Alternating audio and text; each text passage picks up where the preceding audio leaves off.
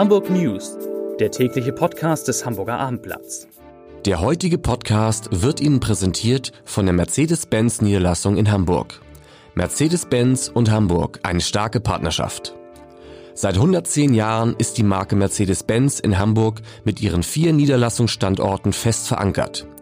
Die vier Originale in Wandsbek, Niendorf, Lockstedt und der City Süd sind waren und werden immer ein verbindlicher und vertrauensvoller Autopartner für die Menschen in der Hansestadt sein. Mit Liebe und Leichtigkeit, Zuverlässigkeit und Service. Attribute, die der Hamburger zu schätzen weiß.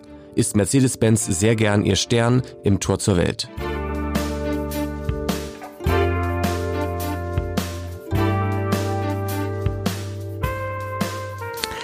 Herzlich willkommen zum letzten Podcast in dieser Woche. Ich kann versprechen, es wird ein bunter Podcast mit, ich habe gar aufgehört zu zählen, ich glaube mit sechs Kolleginnen und Kollegen und äh, viele große Themen. Mein Name ist Lars Heider und wir reden heute natürlich, müssen wir reden, über den Anschlag auf Hamburgs Innensenator Andi Grote. Außerdem geht es um neue Pläne von Budnikowski, einen geplanten Familienbonus für den öffentlichen Personennahverkehr, eine Werbekampagne zum Schutz von Babys und es geht um die Frage, warum Dieter Hecking, der HSV-Trainer, trotz der Krise des Vereins so dermaßen cool bleibt. Und dann müssen wir noch ein kleines Missverständnis von gestern aufklären. Stichwort Golf. Das machen wir ganz am Ende. Aber zunächst, wie immer, drei Nachrichten in aller Kürze. Nachricht Nummer eins: Rund 29.000 Fahrgäste können aufatmen, wahrscheinlich am Tag. Denn am abkommenden Montag sollen die Züge der Linie U3 wieder planmäßig an der Haltestelle Landungsbrücken halten. Da ist ja die U3 immer vorbeigefahren. Damit können die Sanierungsarbeiten an der über 100 Jahre alten denkmalgeschützten Haltestelle noch vor den Feiertagen abgeschlossen werden. Gute Nachricht. Nachricht Nummer zwei.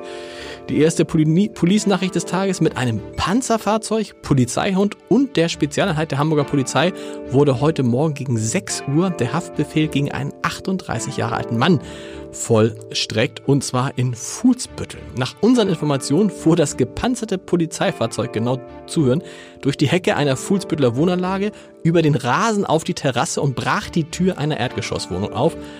Nach Angaben der Staatsanwaltschaft wurde dieses Fahrzeug zum Schutz der Beamten eingesetzt und neben dem 38-Jährigen wurde in Norderstedt ebenfalls ein 33-Jähriger verhaftet. Beiden Männern wird vorgeworfen, dass sie Frauen Liebesbeziehungen vorgespielt hätten und sich dadurch finanziell bereichert haben. Und Nachricht Nummer drei, ganz wichtig. Morgen am Sonnabend ist es wieder soweit. Dann findet das traditionelle Benefizkonzert, was heißt Konzert? Benefizereignis äh, zugunsten der Abendblattinitiative Kinder helfen Kindern im Michel statt, nämlich Märchen im Michel. Die Karten dafür waren innerhalb von wenigen Minuten ausverkauft, aber Sie, ihr könnt alle morgen ab, äh, dabei sein. Ab 18 Uhr gibt es eine Live-Übertragung von Märchen im Michel auf abendblatt.de. Viel Spaß dabei. So! So viele Kollegen, ich muss, ich muss ja schnell, wir müssen ja die 15 Minuten, schaffen wir aber, schaffen wir schaffen es. Daniel Herder, Polizeireporter. Es hat einen Anschlag gegeben auf Hamburgs Innensenator. Was ist passiert? Das ist korrekt. Ähm, Andi Grote war heute auf dem Weg zur Arbeit. Er hatte seinen Sohn noch dabei, den er zur Kita bringen wollte. Als sein ähm, Chauffeur auf Höhe Hein-Heuer-Straße ähm, St. Pauli, oder? Ja, genau, genau, genau, St. Pauli Abbremsung ist ganz in der Nähe seines Wohnortes gewesen. Ähm, wurde er offensichtlich von drei maskierten Tätern attackiert, die ihn bzw. sein Auto dann mit Steinen und Farbbeuteln beschmissen hatten. Der Chauffeur gab sofort Gas, Grote und den anderen Insassen, also dem Fahrer und dem Sohn, ist nichts passiert und ähm, nun sucht die Polizei nach den Tätern. Hinweise gibt es allerdings noch nicht. Die fahren doch immer fett Grote nur mit, wie der Insenator nur mit einem Auto, ist noch ein Begleitfahrzeug dahinter. Normalerweise, soweit ich das weiß, ist er nur mit einem Auto, Auto unterwegs. unterwegs. Zumindest war das jetzt an dem Tag, soweit ich das weiß. Sonst, und das ist halt, das ist ja, das Verrückte ist ja, dass die Leute müssen ja genau gewusst haben, wo er genau. langfährt, wo er ist und ihm da aufgelauert haben. Richtig, das ist korrekt halt. Ne? Und sie waren offensichtlich genauso schnell wieder verschwunden. Zeugen gibt es offenbar, die auch schon aussagen konnten, dass es halt drei Täter gewesen okay. sind. Vermummt, wie gesagt. Äh, vermummt, ne? richtig. Und es wurden offensichtlich noch zwei unbeteiligte Fahrzeuge beschädigt und mit Farbe besudelt. Eines davon aus Köln, schwarzer BMW. Und jetzt laufen natürlich die Fahndungen hier auf Hochtouren. Der Staatsschutz ermittelt, weil man hier vom politisch motivierten Anschlag ausgeht. Wahnsinn. Und wo sind, woher sind die gekommen? Sind die einfach plötzlich aus, aus, aus, aus, aus von außen hergekommen? Man weiß Naja, nicht. das weiß man alles noch nicht genau. Die standen da an der Ecke irgendwo, hatten sich da offensichtlich verschanzt oder irgendwie beziehungsweise auf ihn gewartet und äh, dann losgeschlagen, als äh, Grotes Auto ähm, dort äh, angekommen ist. Woher kommt das plötzlich? Steht der irgendwie auf einmal wieder bei irgendwelchen Linken mitten im Fadenkreuz? Weil nach G20 hätte man, also hat, hat, gab es viele Farbansch äh, Farbanschläge und so weiter, aber warum jetzt? Was ist der Grund? Es gibt ja auch gar Das kein ist auch Thema noch nicht gerade. bekannt, das ist alles natürlich noch Gegenstand der Ermittlung. Wir wissen ja noch nicht mal, aus welcher politischen Ecke das kommt. Okay. Klar, es trägt auf den ersten Blick die Handschrift äh, von, von Linksextremen, möchte man meinen, aber wir haben ehrlich gesagt noch überhaupt gar keine Anhaltspunkte, keine Hinweise für die Täterschaft halt. Ne? Grote hat sich allerdings auch schon geäußert. Okay, was sagt er? Er sagte, gerade über Twitter vor zehn Minuten, als Insenator muss ich mit solchen Angriffen rechnen, aber einen solchen Anschlag bewusst zu verüben, während ich gerade meinen zweijährigen Sohn zur Kita bringe, das ist erbärmlich. Das ist widerlich. Daniel, du gehst weiter recherchieren.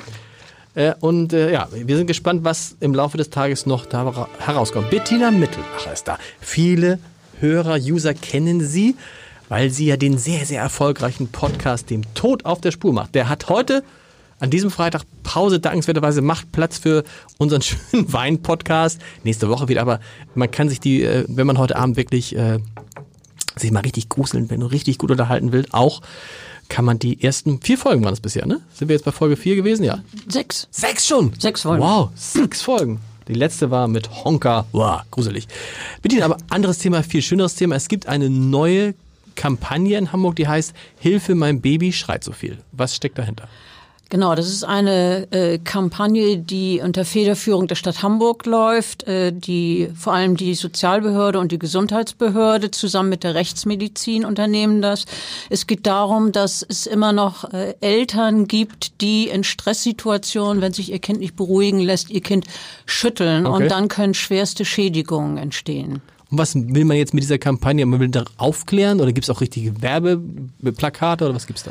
Also man will auf jeden Fall aufklären, wie gefährlich dieses Schütteln ist und man will den Eltern zeigen, dass es äh, in Ordnung ist, wenn man vielleicht gestresst ist, wenn man sein Kind nicht sofort beruhigen kann. Das passiert. Aber äh, man soll dann durchatmen und ähm, das Kind sicher hinlegen, sich selber beruhigen und äh, auf keinen Fall das Kind schütteln, weil es eben so gefährlich ist. Es gibt äh, Flyer, die das aufklären, die in, in Kinderkrankenhäusern ausliegen, bei Kitas, bei Kinderärzten, wo genau erklärt ist, woher kommt das Schreien, was können Eltern tun und vor allen Dingen, wo können sie Hilfe finden. Es gibt eine neue Schrei-Baby-Sprechstunde, wo Eltern hinkommen können und sich beraten lassen können und äh, wo man ihnen erklärt, was zu tun ist. Sehr gut. Vielen Dank, liebe Bettina. Andreas Dahl, gestern schon da gewesen. Heute aus unserer landespolitischen Redaktion. Ähm, die SPD hat in dieser Woche schon vorgestellt, ihr Konzept für den öffentlichen Personennahverkehr. Sollte sie weiter an der Regierung bleiben nach der Bürgerschaftswahl. Jetzt waren die Grünen dran. Was, machen, was wollen die Grünen anders machen als die SPD? Ja, ist richtig, wobei die Grünen heute erstmal nur ihren Vorschlag für das HVV-Ticketsystem vorgestellt haben. Oh, okay. Also in dem Ziel, den HVV auszubauen, diese ganze Angebotsoffensive sind sich Rot-Grün ja weitestgehend einig. Das ist diese Geschichte mit alle, alle fünf Minuten. Hamburg, Takt und so weiter und so fort, ja. Ähm, so, heute ging es ums HVV-Ticketsystem. Auch da gibt es ja einen großen Wettbewerb. Die SPD ist vorgeprescht mit diesem Vorschlag, äh, Schüler kostenlos fahren zu lassen. Zum Beispiel die CDU sagt, wir wollen 365 Euro Tickets für alle. Mein Favorit. Kostet. Ja, kannst ja Für- schon mal den Portemonnaie Nein, aufmachen. für alle. Das, ihr, ihr müsst es rechnen. Es müssen alle nehmen. Und dann hast du Einnahmen von 700 Millionen Euro. Habe ich mal ausgerechnet. Gut, gut, dann weißt du schon mehr als ich. Äh, so, und jetzt haben die Grünen ihr Konzept vorgelegt. Die haben sich das wie immer etwas schwerer gemacht. Ja. Das ist deutlich komplexer. Und wenn man es versucht, das auf einen Nenner zu bringen, dann ist es in erster Linie familienfreundlich und äh, sie schaffen oder wollen einen Paradigmenwechsel schaffen. Sagen, im Moment ist es so, dass wenn man eine Familie gründet, also aus zwei Erwachsenen werden, ne, kommt Drei. ein Dritter hinzu, Ja. dann steigen in jedem Fall immer die Kosten fürs Stimmt. Wohnen, fürs Auto, für Mobilität und die sagen, genau das wollen wir umdrehen. Drei Leute zahlen im HVV weniger als zwei. Also zwei Erwachsene und ein Kind oder auch zwei Kinder, drei Kinder und so weiter sollen dann weniger zahlen. Das ist der sogenannte Bei, bei, bei sechs Kindern kriegt man was raus. Ja, ganz am Ende, das war auch die Frage dann, was ist bei mehr als drei Kindern, da hört deren Tabelle nämlich Okay. auf und sagen, ja, ja, da machen wir dann irgendeine Flatrate. Ja. So, also das ist der Kern des Konzeptes. Und äh, fängt damit an, dass äh, Kinder bis zehn Jahre kostenlos fahren sollen. Bislang ist das bis sechs Jahre der Fall. Okay. Dann wollen sie auch äh, die jungen Erwachsenen zwischen 20 und 30 bei der Stange halten, indem die auch vergünstigte Tickets bekommen, weil sie sagen, die sind sonst die, wenn sie 18 werden, dann legen die sich ein Auto zu und dann hat man die verloren, die fahren Ja. dann weiter Auto. Und äh, wollen auch Schüler und Azubis entlasten mit so einem 360-Euro-Ticket, also nicht umsonst wie die SPD, aber auch äh, günstiger fahren lassen. Und äh, das ist im Prinzip auch inzwischen allgemeingut, sie wollen, dass das Seniorenticket rund um die Uhr gilt. Okay. Bislang ist das ja zeitlich eingeschränkt. Cooles Programm, oder? Das, ja, das ist äh, versteht aus man. meiner Sicht relativ überzeugend. Äh, Man muss sich angucken, wie sie da drauf kommen. Sie sagen einfach, die, äh, das Verkehrsaufkommen in Hamburg steigt und steigt, weil wir mehr Menschen werden einfach. Und äh, der Platz in der Stadt wird nicht mehr, sondern der wird eher weniger, Genau. weil natürlich überall auch noch gebaut wird. So, also müssen wir weniger Platz verbrauchen. Und das den meisten Platz verbrauchen nur mal Autos. Und sagen sie so, äh, wir brauchen weniger Autos. Warum schafft man sich überhaupt ein, Autos an, ein Auto an? Und da sind sie auf drei Gründe gekommen, wenn man 18 wird, volljährig, wenn man Richtig. sein erstes Geld verdient oder wenn man eine Familie gründet. Und das ist der Grund, warum sie an diesen drei Stellen ansetzen, sagen, wir wollen Angebote schaffen und Gründe, warum die Leute sich gar nicht erst ein Auto zulegen. Ich find's brillant. Das ist zumindest klug und äh, es ist natürlich ein bisschen komplexer und es ist jetzt die Frage, welches äh, Konzept im Wahlkampf mehr überzeugen Das Problem ist nur, das ist, ich finde eine brillante Idee, was man natürlich immer dran denken muss, die Zielgruppe ist nicht so groß wie die Zielgruppe der über 60-Jährigen. Also wenn es um Wählerstimmen geht, wäre es vielleicht klüger, aber darum geht es denen offensichtlich nicht, wäre es klüger eher was für die über 60 oder über ja, gesagt, 50-Jährige, Die wo ja auch einige im Raum drin. sind. Also die sind, Okay, sind mit drin. Äh, für den wird das gleiche Angebot gemacht, das im Prinzip die anderen Parteien den auch machen. Okay. Also da wird schon drauf geachtet und sie sagen, sie erreichen über 700.000 Menschen, während zum Beispiel das SPD-Angebot an die Schüler nur 200.000 erreicht. Super. Andreas, das war sehr interessant. Vielen Dank. Wir müssen uns beeilen. Hanna-Lotte Mikotai ist da aus der Wirtschaftsredaktion. Ihr habt ein Gespräch geführt mit Christoph Wölke. Der übernimmt richtig ab 1. Januar die komplette Führung von Budnikowski zusammen mit seiner Schwester. Nein. Nicht? Alles ist ganz anders, Ah, aber auch interessant. Ja.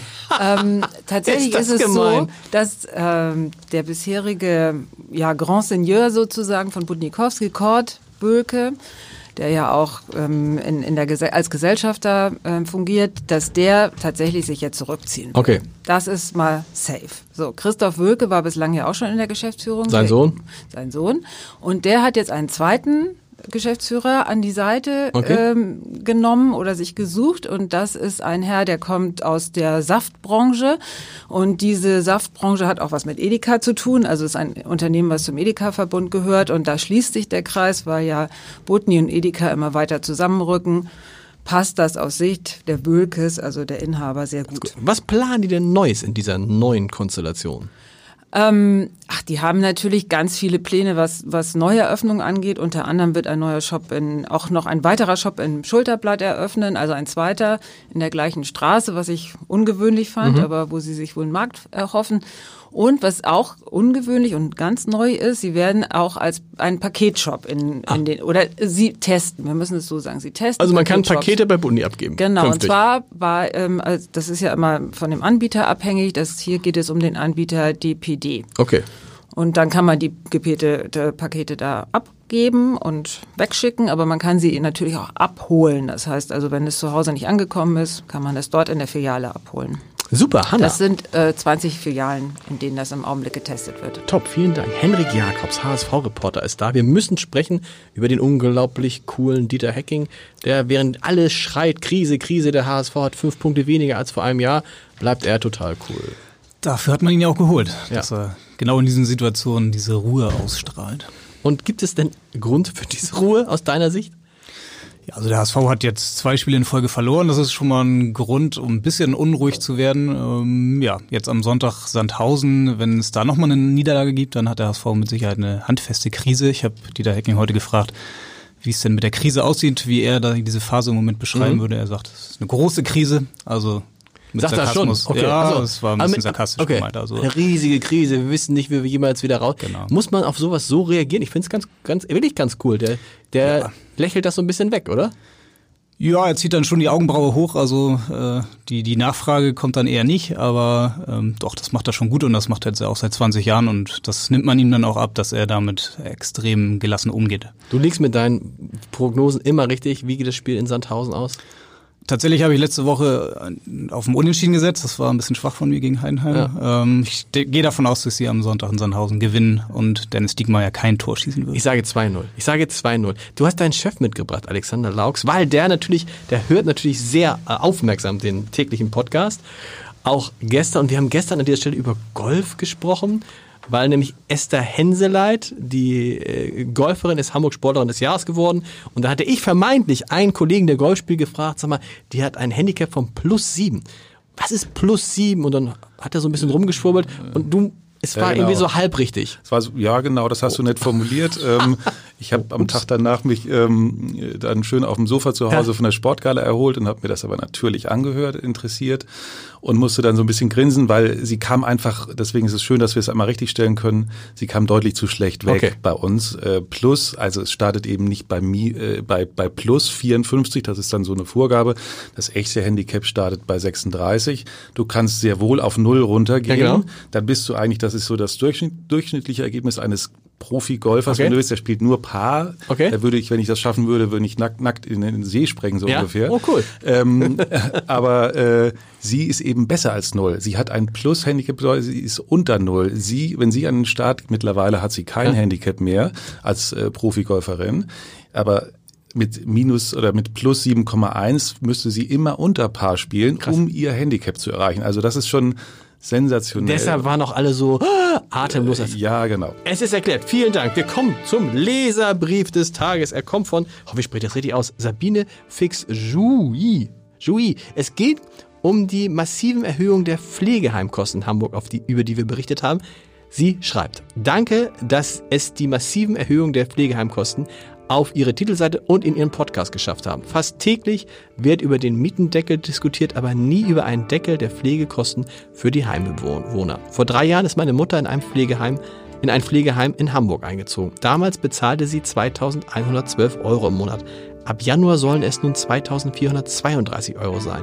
Das entspricht nach knapp drei Jahren einer Erhöhung von 320 Euro oder 15 Prozent. Diese Spirale darf so nicht weitergehen. Da haben Sie recht.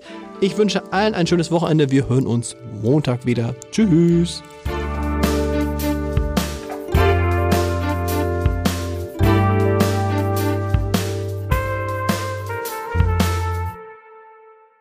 Weitere Podcasts vom Hamburger Abendblatt finden Sie auf abendblatt.de slash podcast.